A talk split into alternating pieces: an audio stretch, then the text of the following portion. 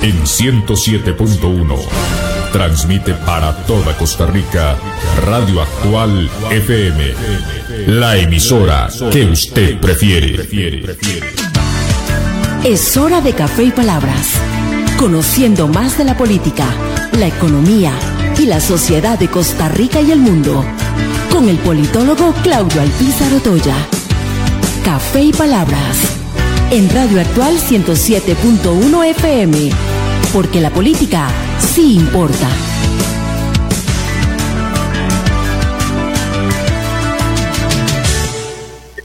Porque la política sí importa. ¿Qué tal amigos? Les saluda Claudio Pizarro Toya a través de Radio Actual 107.1 FM, con la ilusión que siempre tenemos de poder compartir con ustedes durante una hora temas importantes de la política nacional e internacional.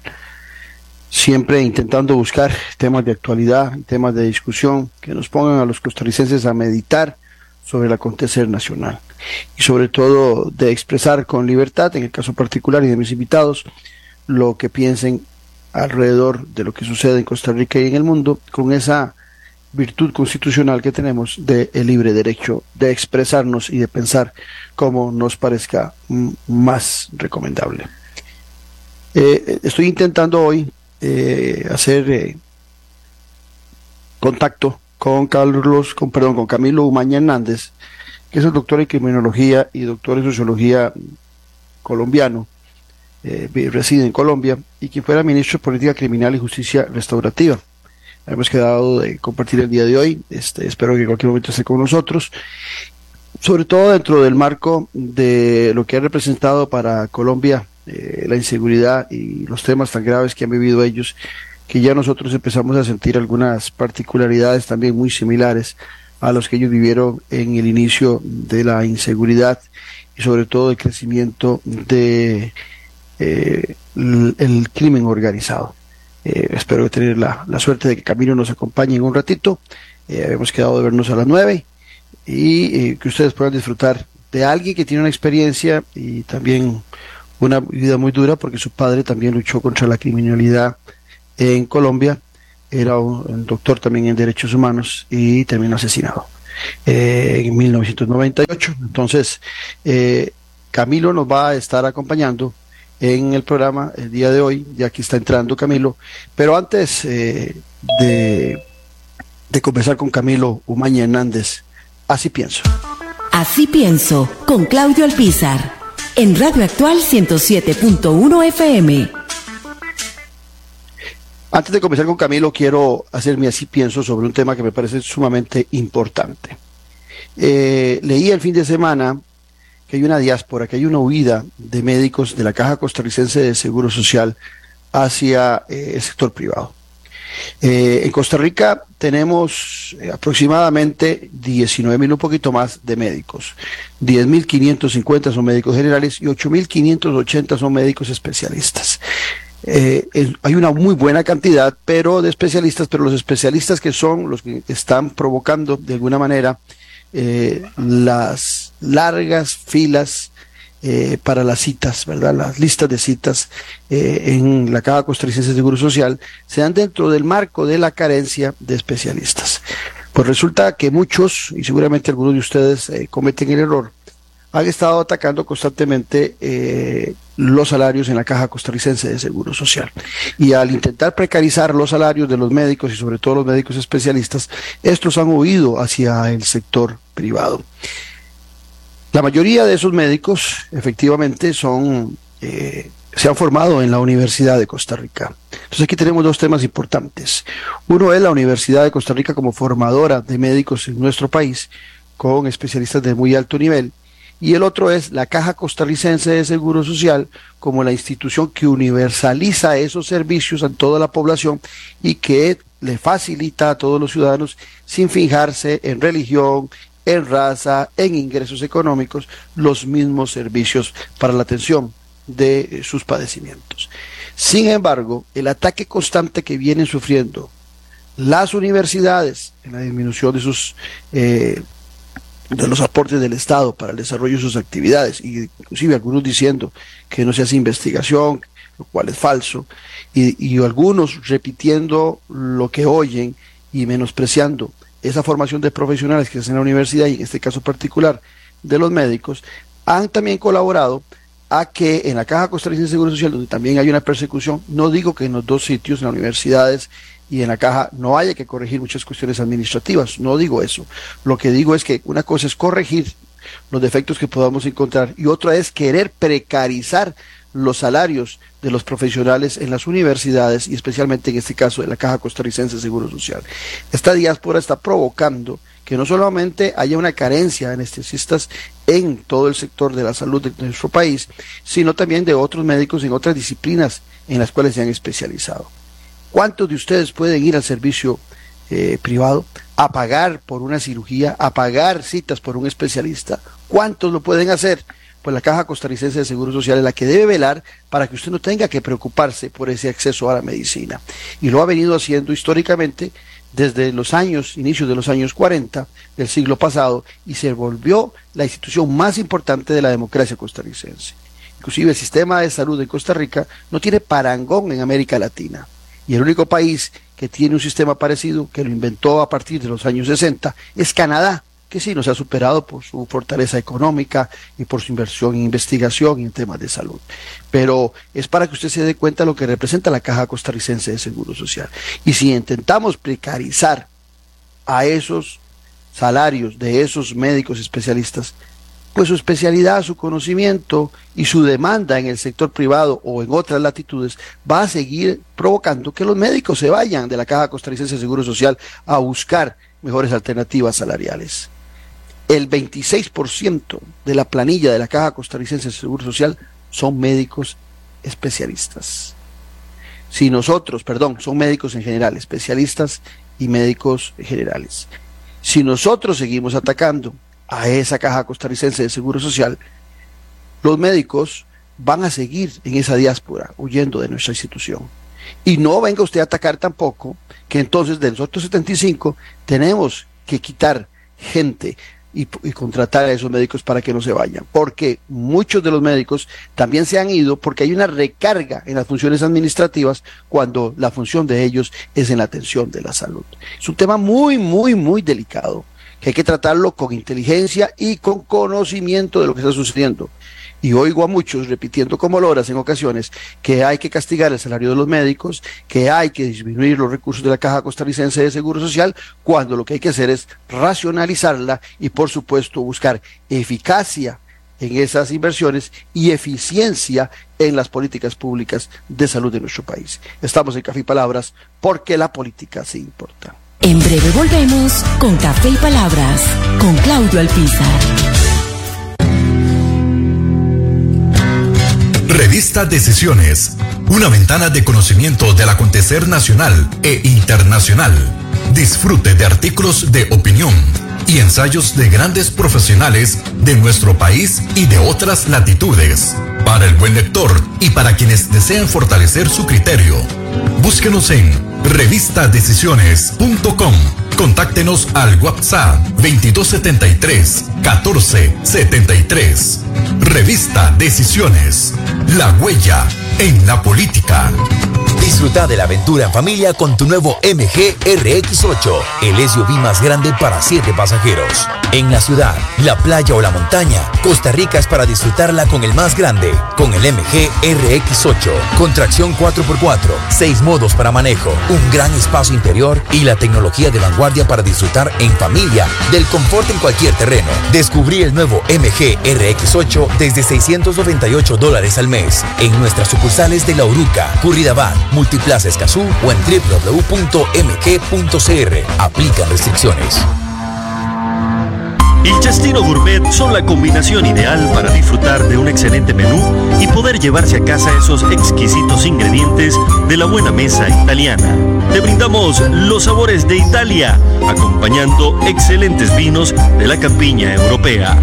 Y en el Cestino Gourmet tenés un mercado bien surtido, con finos ingredientes que utilizamos acá para que lleves a casa nuestra sazón y elabores tus platillos a nuestro estilo. El Cestino Gourmet ponen a Italia en su mesa y en su casa. Le recordamos también visitarnos en el Centro Comercial El Boulevard, local número 18, Huachipelín de Escazú, 2572 1182.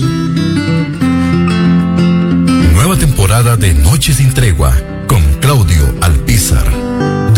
Durante 11 temporadas hemos disfrutado junto a usted de lo mejor de la política, de la sociología, de la economía y más, para formarnos como mejores ciudadanos. Acompáñenos todos los domingos al ser en punto a las 8 de la noche. Disfrute de la política con P mayúscula, por Tica Visión y por nuestro canal en YouTube, Noche sin Tregua, con los mejores análisis y debates de la política nacional e internacional. Noche sin tregua, la política con P mayúscula. Domingos, 8 pm.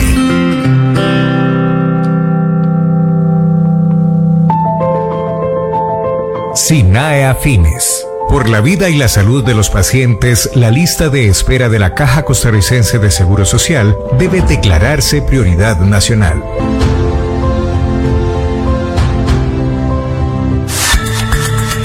Editorial Jade le invita a que adquiera ya el libro El elefante, el liderazgo y la política con P mayúscula del politólogo Claudio Alpizar Otoya en las librerías de la Universidad de Costa Rica, Universidad Nacional. Una lectura y manual del buen político. Un libro de consulta para quienes gustan de la política. Costo del libro 8,600 colones. O solicítelo al WhatsApp 8325-8357. Estamos de vuelta en Café y Palabras con el politólogo Claudio Alpizar. Porque la política sí importa. Bueno, estamos acompañados del actual viceministro de Política Criminal y Justicia Restaurativa de Colombia, eh, Camilo Umaña Hernández. Camilo es doctor en criminología, graduado en la Universidad de Ottawa, doctor en sociología jurídica de la Universidad del País Vasco, entre otros muchos eh, pergaminos que tiene en el campo académico y profesional. Eh, Camilo, qué gusto. Primero agradecerte que de tus múltiples funciones saques un ratito para compartirnos en, a nuestro país, en Costa Rica, eh, la experiencia sobre estos temas de criminología y sociología jurídica que son tan importantes para entender un mundo tan inseguro como el que vivimos. Claudio, muchísimas gracias y un saludo especial a la audiencia. Para mí es muy satisfactorio poder compartir con la gente de Costa Rica, un país que quiero tanto. Camilo, cuando, cuando uno empieza a pensar en, en los niveles de inseguridad en Costa Rica, el crimen organizado ha avanzado mucho, eh, somos un puente de, trasiego de, drogas hacia el norte y en los últimos años también desde nuestros puertos, eh, especialmente en, Limón, hacia el lado de Europa, también han, empezado a darse el trasiego de drogas. Eh, por otro lado, el luchar contra el crimen organizado tiene grandes dificultades. El crimen organizado no tiene que hacer licitaciones para, para renovar su equipo. Eh, el crimen organizado no tiene que hablar de transparencia. El crimen organizado tiene mecanismos para amenazar a nuestros jueces, a, quienes tienen que tomar la autoridad. Eh, inclusive quienes son ministros de seguridad o viceministros, pues ya en nuestro país, que siempre ha sido un país caracterizado por la paz, ya empiezan a tener temores en, muchas decisiones a sabiendas de las amenazas que pueden darse. Colombia vivió por muchos años esta situación. Eh, en el caso particular tuyo, lo viviste en carne propia. Tu padre era un reconocido jurista, José Eduardo Umaña Mendoza, apreciado en Colombia con una con un reconocimiento total sobre esa lucha sobre los derechos humanos que él planteaba y murió asesinado. Es eh, duro atraerte a, a, tu mente esto, pero lo hago dentro del marco de que, que, sepan nuestros oyentes que quien está hablando no solamente tiene teoría y práctica, sino vivencias personales alrededor de esto. Eh, ¿Cuál es tu visión general de esto que te acabo de plantar? ¿Y cuáles deben ser las decisiones que se deben de tomar para luchar contra ese crimen organizado y que nuestros jueces y que nuestros políticos no se vean eh, interesados en participar también como parte de ese crimen organizado. Bueno, pues el tema de la criminalidad organizada es una de las manifestaciones más cruentas de las formas de hacer violencia en las sociedades. Eh, cantidad de grupos humanos se juntan para poder eh, articularse en torno a propósitos que consisten en generar perjuicio a las personas, al medio ambiente, a, los bienes. Eso eh, es una realidad particularmente insidiosa en nuestras sociedades latinoamericanas y quizás en el mundo. Pero en nuestro contexto esto está cursado obviamente por el problema de las drogas y de cómo se ha enfocado la lucha contra las drogas, los réditos que genera el mercado ilícito de los estupefacientes eh, han generado un estímulo eh, tal vez sin par en el continente para eh, poder organizar una serie de acciones delictivas, pero también para enfrentar y disminuir el margen de lo aceptable en el Estado de Derecho. Entonces tenemos una guerra contra las drogas que lleva más de 30, 40 años al menos en nuestro país y en el continente, porque es una guerra internacional, es un fenómeno internacional eh, que ha probado eh, algunas fortalezas, pero también muchísimas debilidades. Y parte de esas debilidades pasan por una eh, notable acento en la persecución de los eslabones débiles de ese crimen organizado y una desestructuración de la posibilidad realmente de perseguir los eslabones fuertes de esas cadenas de narcotráfico, eh, de forma que mucho de ese fenómeno ha permeado las altas esferas de la sociedad, incluso los estados mismos, y tenemos una cantidad de funcionarios que están sometidos al, a, los dos metales, o al metal de las balas o al metal del soborno y de la corrupción y eso hace también que haya una baja credibilidad muchas veces en nuestros estados y en la capacidad que tienen para desarticular. Entonces, es un efecto múltiple porque no es solamente el efecto concreto de víctimas que genera estas prácticas, sino también el efecto de desestructuración de la posibilidad de intervenir frente a las eh, futuras víctimas y de generar unas estructuras estatales que realmente la gente pueda confiar, en la cual la gente pueda ver una mm, respuesta realmente sostenida. Entonces, eh, se genera pues una desestructuración de las formas del Estado de Derecho y esa criminal organizada tiene la, gran eh, aptitud, como lo proponías eh, Claudio,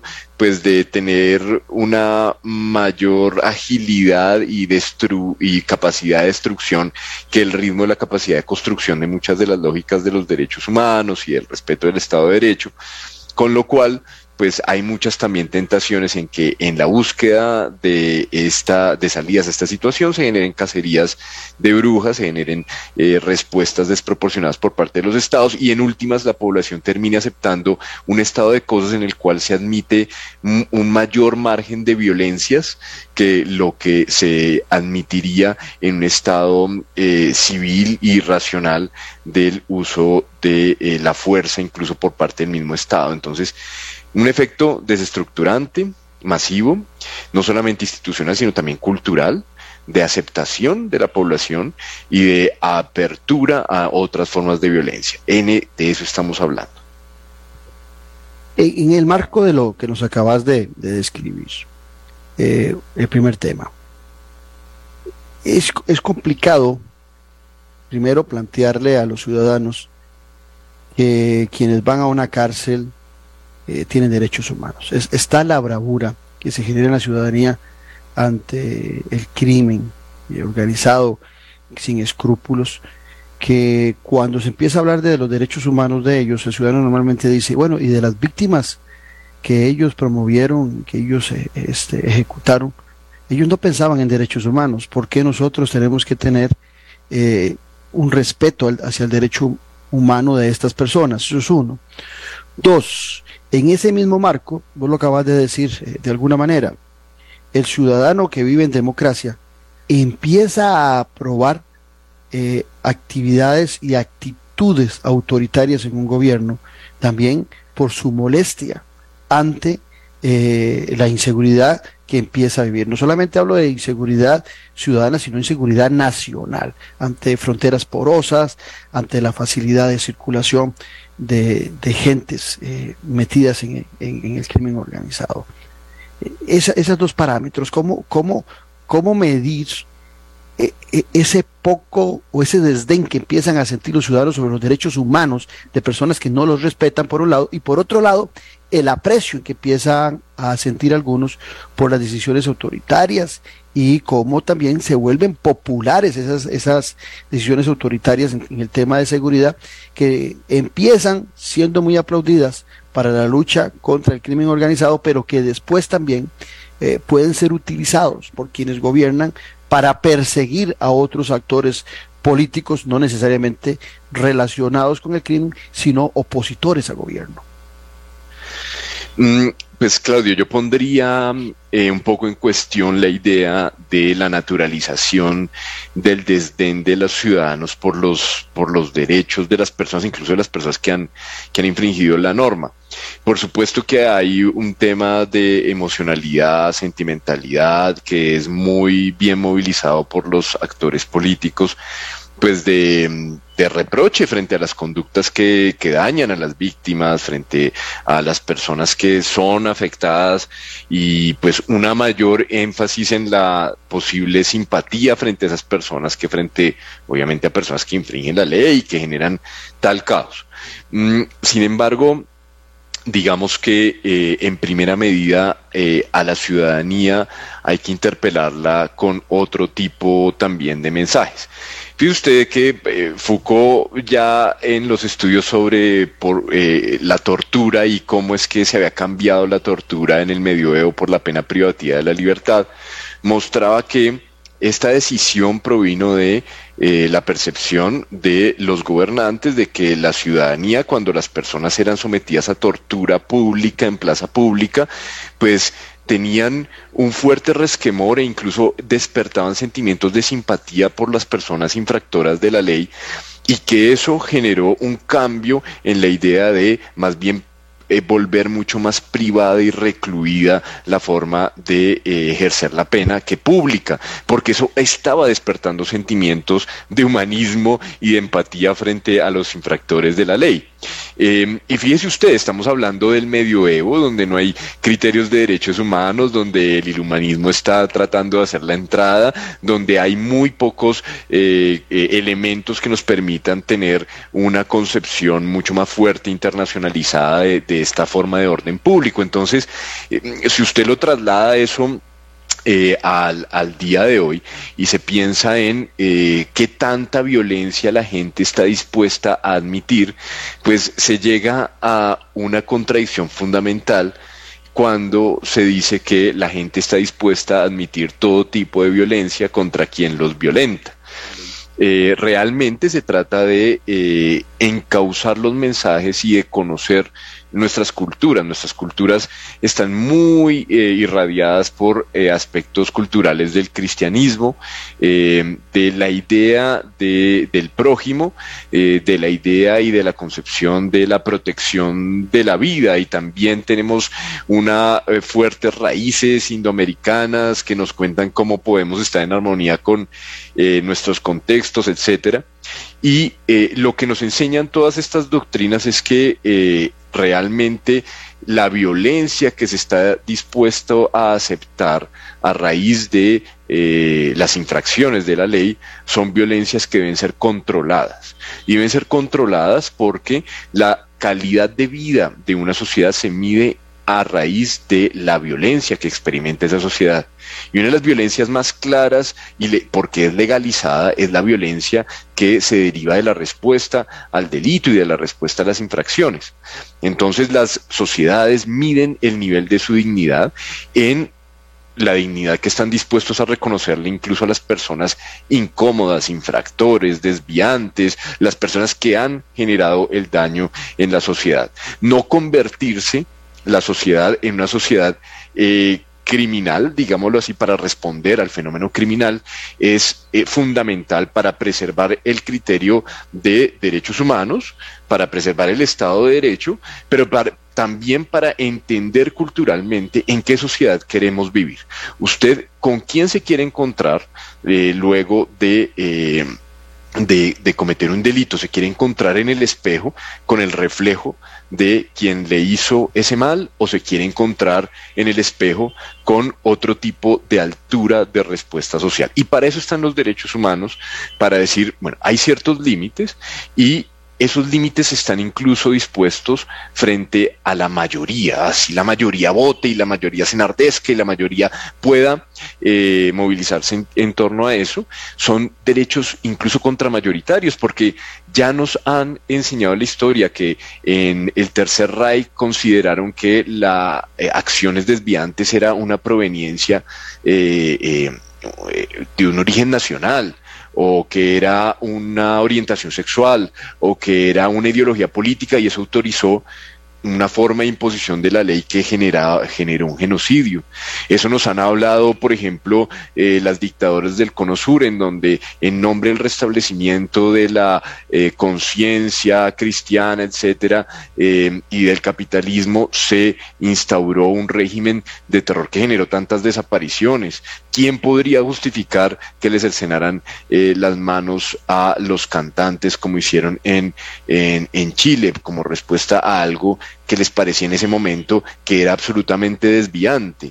¿O quién puede justificar que eh, se, se mate, se torture a las personas por el simple hecho de lo que han hecho, generando que la sociedad en sí se convierta en pues un actor de esa violencia, en un eh, actor de la muerte y no en un actor de la vida. Entonces, ¿cómo enfatizamos en eso? Creo que es parte de los secretos de las sociedades, pero por supuesto lo que hacen ustedes los medios de comunicación, los actores políticos, los actores sociales, en la escuela, en la religión, en muchos otros sistemas sociales, pues muchas veces mucho más determinante que lo que hay escrito en una norma.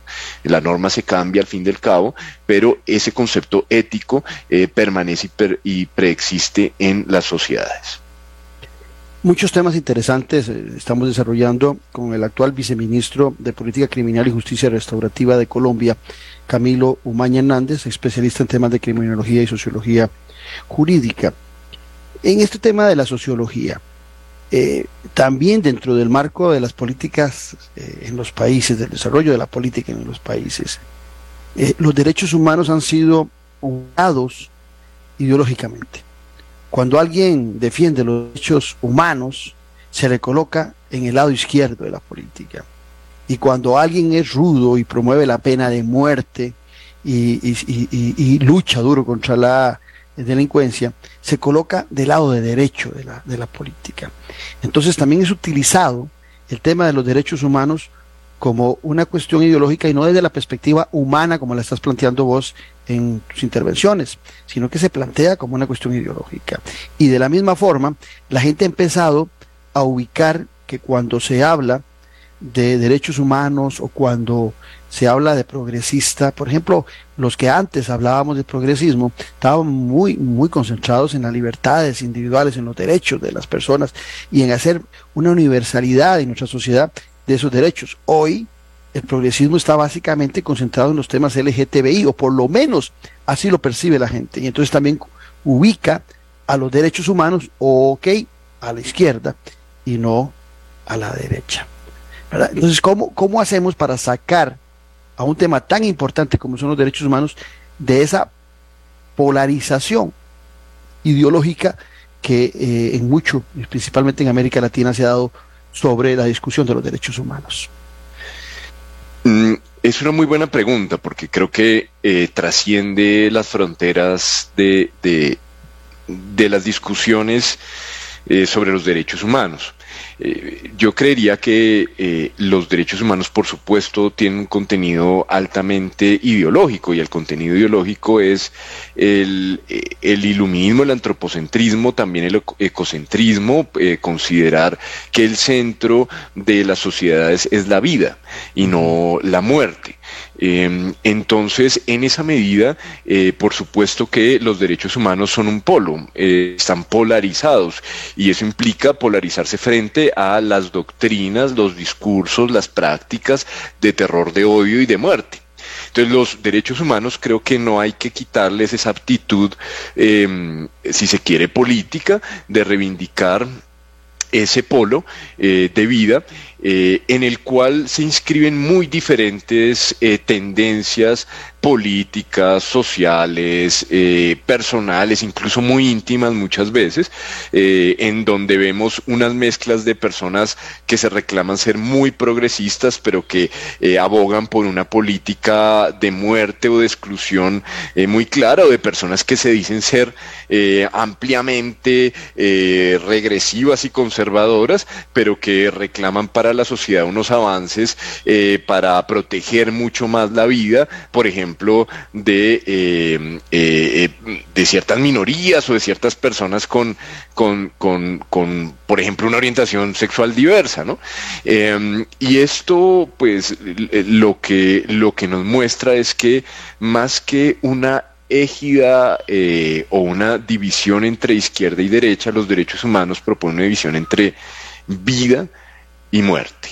Y vida eh, desde un criterio de dignidad eh, o muerte incluso desde un criterio eh, de, no vigencia de derechos, de no vigencia de condiciones para vivir. Entonces, eh, los derechos humanos en eso van a permanecer en esa discusión eternamente, van a ser profundamente instrumentalizados por los discursos políticos y los actores políticos.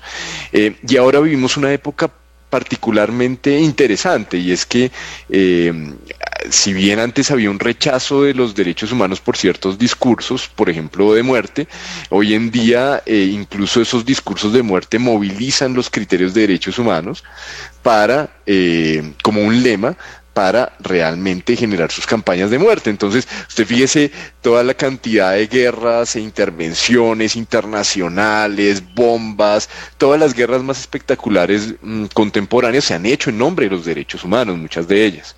Creo que tenemos que estar vigilantes sobre todo a que no se vacía el contenido de los derechos humanos y esa orientación eh, mucho más clara, sabiendo que eh, los derechos humanos van a ser eh, un objeto disputado de la modernidad y seguirán siendo instrumentalizados. poder ver los derechos humanos mucho más allá de la tendencia política, del origen, de la religión, puede ser una clave muy importante para poder eh, tener unos acuerdos mínimos de civilización, que no por ello son últimos, pero que nos pueden ayudar a avanzar hacia sociedades mucho más protectoras de la vida. Camilo Umaña Hernández, viceministro de Política Criminal y Justicia Restaurativa. Eh, en Costa Rica también hay una discusión permanente sobre la justicia restaurativa. Algunos piensan que el que nació malo morirá siendo una mala persona y que no hay posibilidades de restaurarlo en la sociedad. Inclusive en los últimos eh, tiempos en Costa Rica se había promovido un poco eh, con, algunos brazaletes electrónicos la libertad de algunas personas que vuelven a reincidir en la sociedad en crímenes. Inclusive recientemente eh, se han dado casos de gente que, que ha cometido no solo robos, sino que hasta asesinatos y han estado bajo esa, esa política de justicia restaurativa. ¿Qué han hecho en Colombia o al respecto? O, cuál es la recomendación que usted como viceministro de Política Criminal y Justicia Restaurativa de Colombia propone en la actualidad como una política pública para darle fuerza a esa justicia restaurativa que, repito, eh, hay ciudadanos que están todavía en aquel viejo dilema entre los que pensaban que, el que en el estado de naturaleza el hombre era malo y los otros que pensaban que en el estado de naturaleza era, era, el hombre era bueno y que por eso unos pensaban que nos organizábamos porque éramos tan buenos y tan bondadosos en el estado de naturaleza que queríamos vivir en forma conjunta y otros decíamos es que, es que somos tan malos, tan malos, tan malos desde la niñez que hay que promover más bien las leyes y limitar a los ciudadanos para que esa maldad eh, no sea tan exponencial como podría ser en una total libertad. Entonces, ¿Cómo hacer creer en una sociedad a la justicia restaurativa cuando muchos de los que salen en, ese proceso de restauración terminan incidiendo nuevamente en la delincuencia? Bueno, es una buena pregunta porque, eh, digamos, la justicia restaurativa a nivel mundial lo que ha dicho es que no es una última forma de justicia ni que es la única forma de justicia, sino que es una forma de hacer justicia que implica eh, tener mucho más cuidado con la acción y la conducta cometida, el daño y las víctimas. Lo que dice la justicia restaurativa es que, digamos, la justicia como tradicionalmente se ha ido elaborando en Occidente, pues es que hay una única respuesta para muchos tipos de conflictos. Entonces, si la persona hizo un robo, o si la persona asesinó, el caso que usted decía, o si la persona eh, estafó a alguien, o si la persona cometió eh, una infracción tributaria, a todo el mundo se le da una misma medida y una misma respuesta, que es una respuesta de privación de la libertad. Y que esa privación de la libertad debe tener unas eh, características particularmente de hacer sentir mal, de sufrimiento a las personas y que eso realmente es la fórmula en la cual debe responder una sociedad pues e, es muy sencilla la idea de la justicia restaurativa, decir, bueno, eh, sería importante poder comenzar a ver los conflictos a raíz eh, bajo los cuales hay que responder y cómo hay que responder. Le pongo un ejemplo muy, muy sencillo. En la familia, en su casa, eh, cuando sucede algo que, en lo cual discrepa los integrantes de la familia, pues no siempre se responde de la misma manera si el hijo rompe un vidrio del vecino o si deja de hacer la tarea o si sencillamente se levanta tarde. Eh, sería eh, muy lógico que los padres siempre respondieran, por ejemplo, graduando cuánta mesada le va a tocar ese mes y no tener oportunidad ni siquiera de hablar o no poder reelaborar el daño o no decirle a la persona, oiga, en vez de menos mesada este mes, usted se va a dedicar, hijo mío, a reparar el vidrio del vecino, va a ir a pedirle disculpas, va a reconocer lo que hizo. Entonces, la, idea de la justicia restaurativa es poder reelaborar desde esa perspectiva eh, los conflictos eh, más allá de la bondad o la maldad que yazca en, pues, en el corazón de la persona que, cometió ese, e, e, esas infracciones, es poder volver también a reapropiar a la víctima, a reubicarla, porque cuando ocurre un delito, lo primero que ocurre es que el sistema entra a conocer de ese delito y la víctima va quedando aparte, aparte, aparte, de forma que mm, usted puede decir, hay cifras muy elevadas de personas privadas de la libertad, pero no hay las mismas cifras muy elevadas de víctimas reparadas por esas personas privadas de la libertad. Entonces, lo que dice la justicia restaurativa es hay que tener un cuidado eh, por esas formas de reparación y hay que poder ver cómo tornamos una fuerza de destrucción una fuerza de construcción.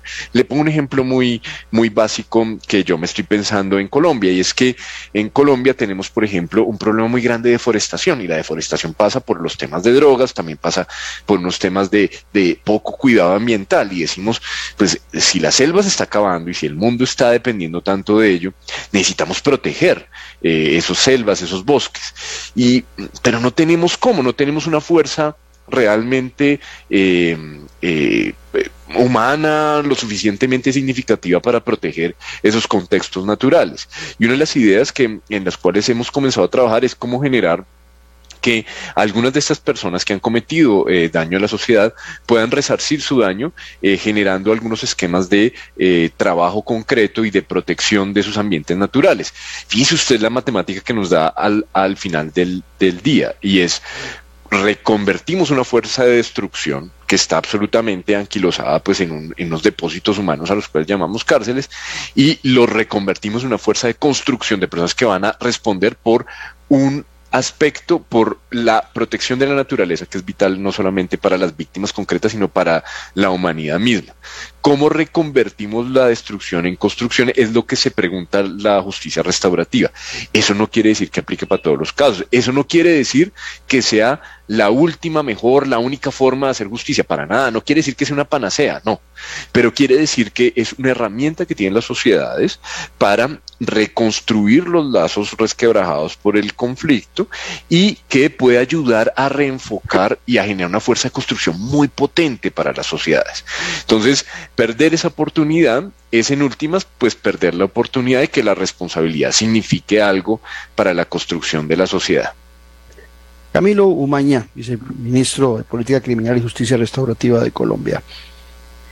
Eh, cuando vos hablas de, todos estos temas, y por si alguien nos sintonizó tarde, eh, voy a tocar un tema que es, que es doloroso, pero, pero creo que es muy ilustrativo para lo que vos estás planteando.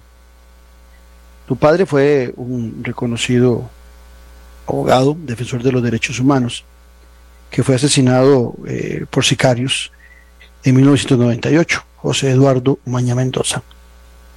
Y este Y una, en una entrevista que vos dabas, leí un, un párrafo una respuesta tuya que dice, mi padre entendió que la defensa de los derechos humanos no era solo legal, sino jurídica, no solo jurídica, sino política, no solo política, sino social, no solo social, sino íntima, de movilización de conciencias. Mi padre entendió que la soledad ronda a quienes luchan por la justicia, pero que el amor por lo que hace es un valor que le acompaña. ¿Por qué, le, por qué te planteo esto? Porque muchos podrían estar eh, analizando lo que vos estás diciendo y pensando eh, de que vos no has padecido ninguna situación eh, grave en tu vida eh, como para que eh, estés en contra de esa restauración de quienes cometen delitos. Porque eso es lo normal. La gente dice, bueno, es que este tipo o esta tipa está defendiendo eso porque no sabe lo que yo he vivido y lo que yo he sufrido con la inseguridad. En el caso tuyo, tenés todo, eh, todos los argumentos para plantear. Más bien uno podría imaginar que Camilo Umaña lo que debería tener tal resentimiento de que debería predicar más bien eh, no una justicia restaurativa, sino una persecución criminal e inclusive hasta la pena de muerte para aquellos que la han aplicado eh, en, sus delitos. Te digo esto porque esa es la norma normalmente del ciudadano que rechaza la justicia restaurativa y que cree que no hay posibilidades de restaurar a nadie.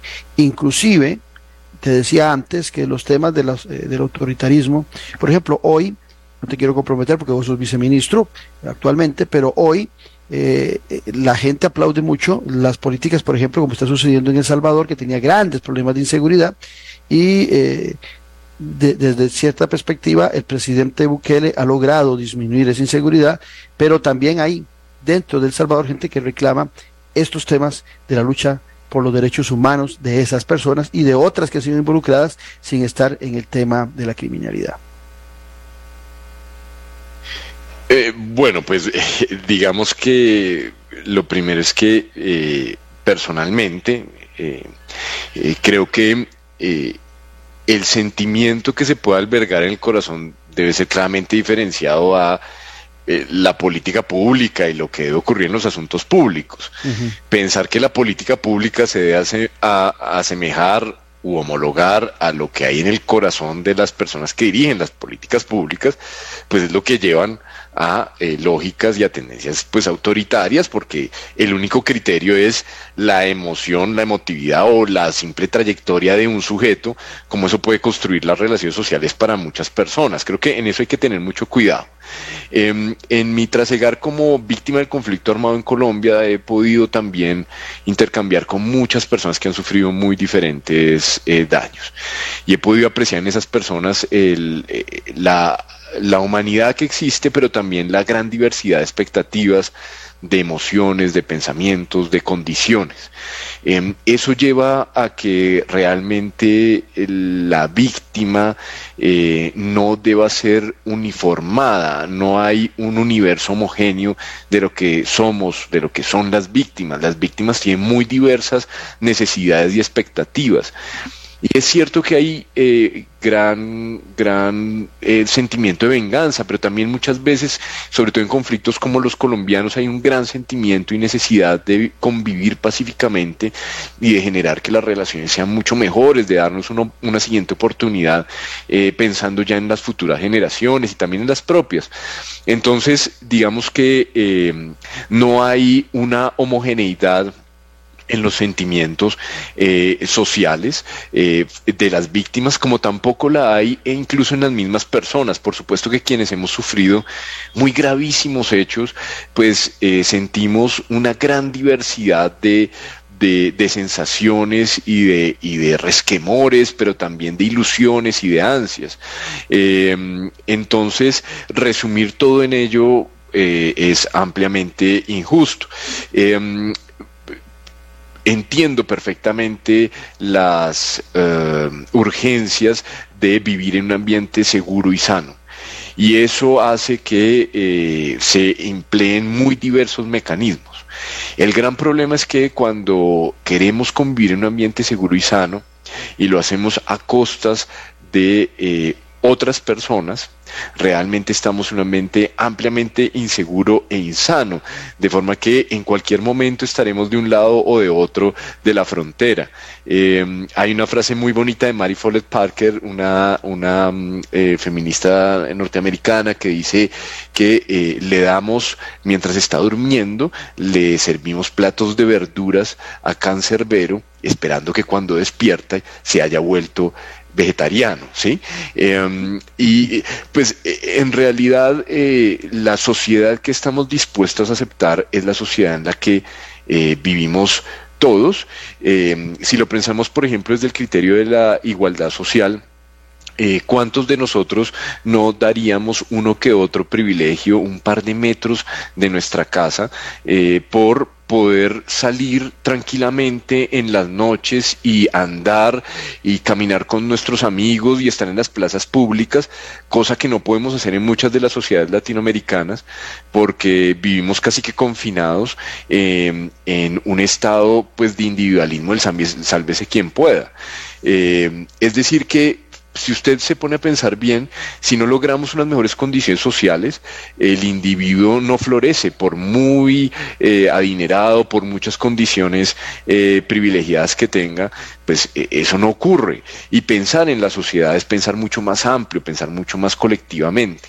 Y pensar colectivamente, pues nos impone también pensar en aquellos individuos que no nos agradan, que nos atacan, que nos parecen particularmente desagradables, eh, para mediar en, en, situaciones sociales en las cuales tengamos una convivencia relativamente pacífica. ¿Cómo logramos esa paz? Es una búsqueda de cada una de las sociedades.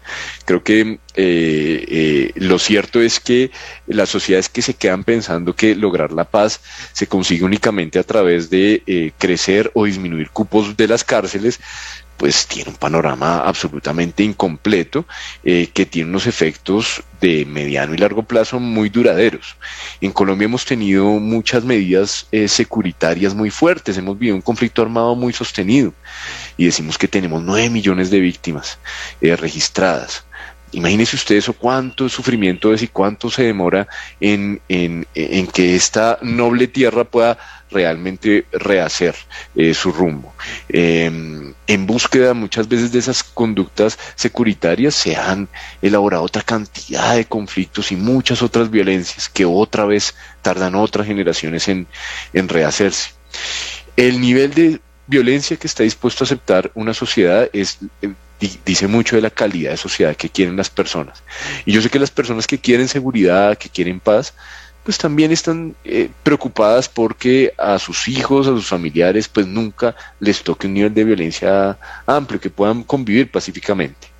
A cada sociedad le corresponde ver su equilibrio pero eh, entre más herramientas diversas tenga la sociedad y entre más se amplíe la forma de entender eso, eh, más herramientas se tiene en la vida para responder a las circunstancias. Déjeme, le pongo un paralelo un tanto eh, simple, pero no lo es, y es que usted sabe que eh, el ser humano en la medida en que aprenda más idiomas tiene más chances de conocer nuevas culturas y de ver nuevas oportunidades, sin decir que aprendiendo un solo idioma no se tiene las chances de ser una persona muy culta y muy avanzada. Entonces, eh, si ustedes fueran, eh, si ustedes pudieran escoger cuántos idiomas querrían hablar. Querríamos hablar todos los idiomas, querríamos comprender todos los lenguajes, porque eso nos abriría muchas más fronteras, nos ampliaría las posibilidades. Y creo que estas ideas de justicia nos permiten eso, ampliar las fronteras y tener más herramientas para vivir. Camilo, eh, Umaña, viceministro de Política Criminal y Justicia Restaurativa en Colombia.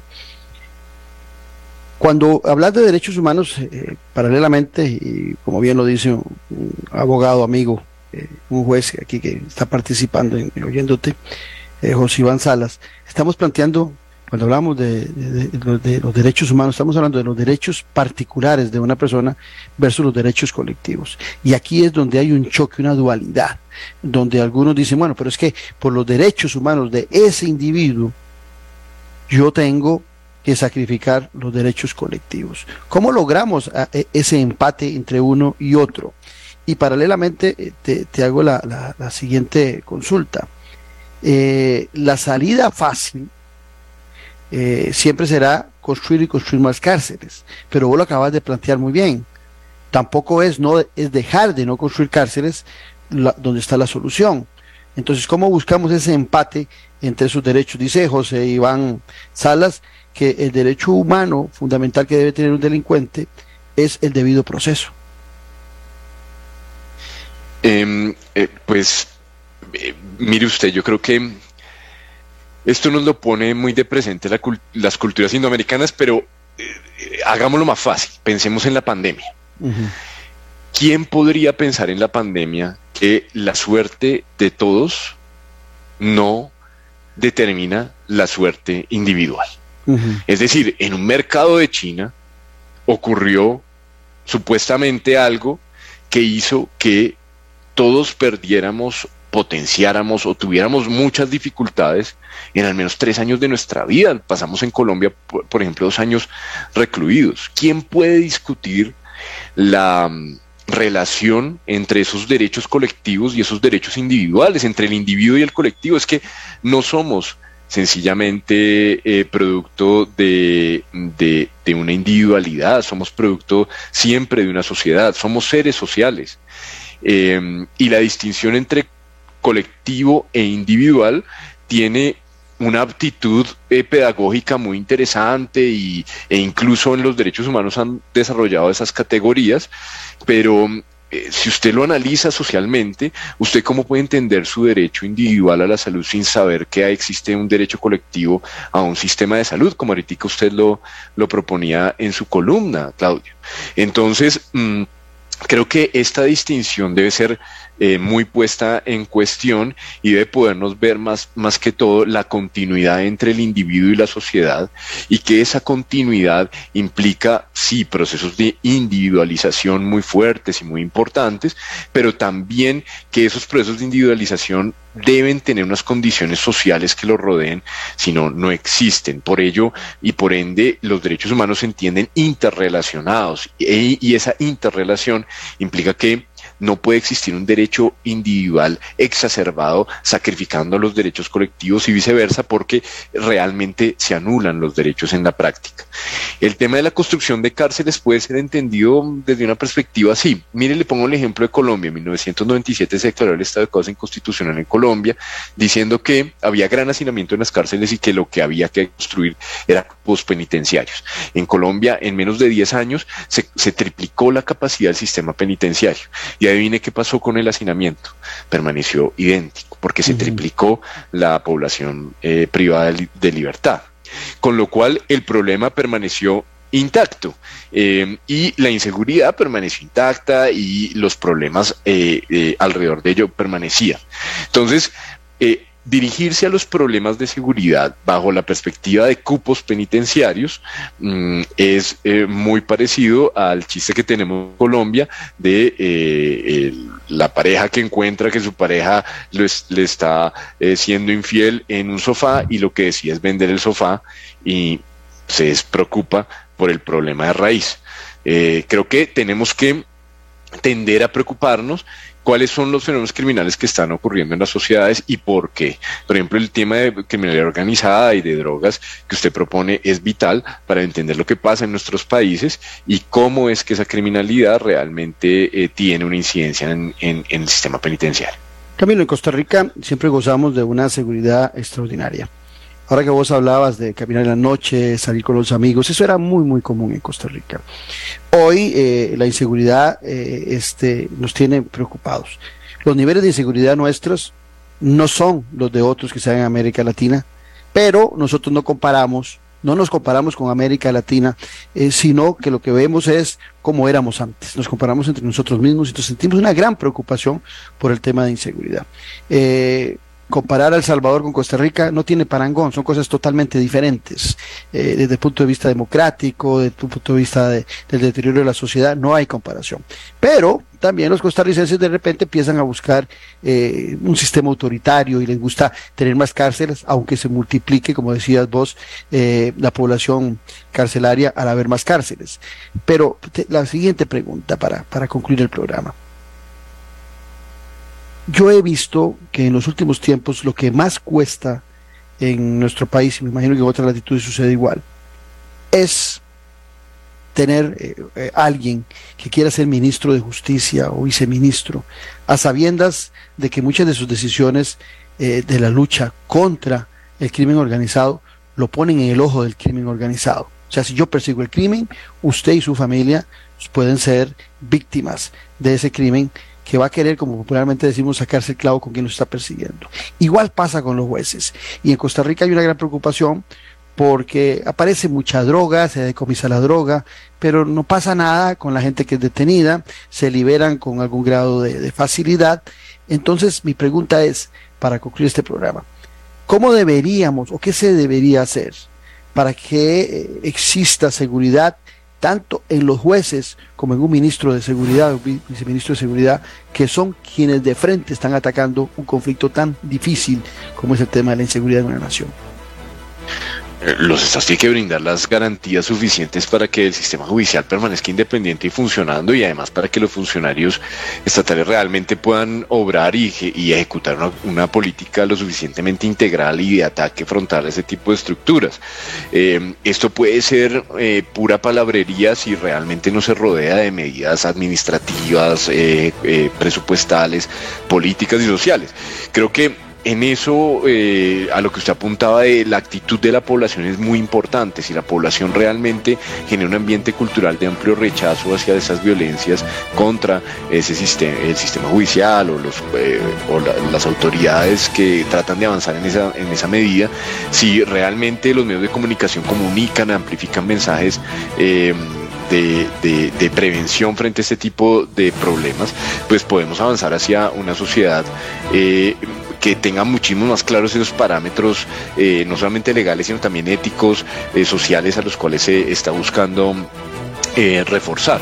Em, y, creería que, en últimas eh, requiere también de funcionarios que tengan eh, un corazón muy bien puesto y la cabeza muy bien orientada para poder ejecutar esa, esa ansiedad y, esos problemas sociales de una forma eh, realmente auténtica.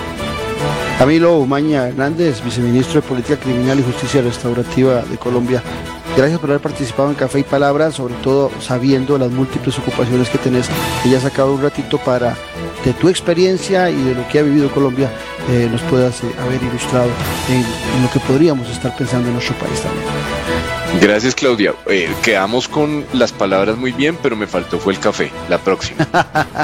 Perfecto. Cuando estés por acá sería un gusto invitarte y estar tomándonos un muy buen café, si no en Colombia. Nos reconocemos ambos países por la calidad de nuestro café. Muy bien, que así sea. Un abrazo. Un abrazo. Gracias a Camilo, pero sobre todo a ustedes por habernos acompañado. Los esperamos mañana al ser las 9 aquí en Café y Palabras, donde la política sí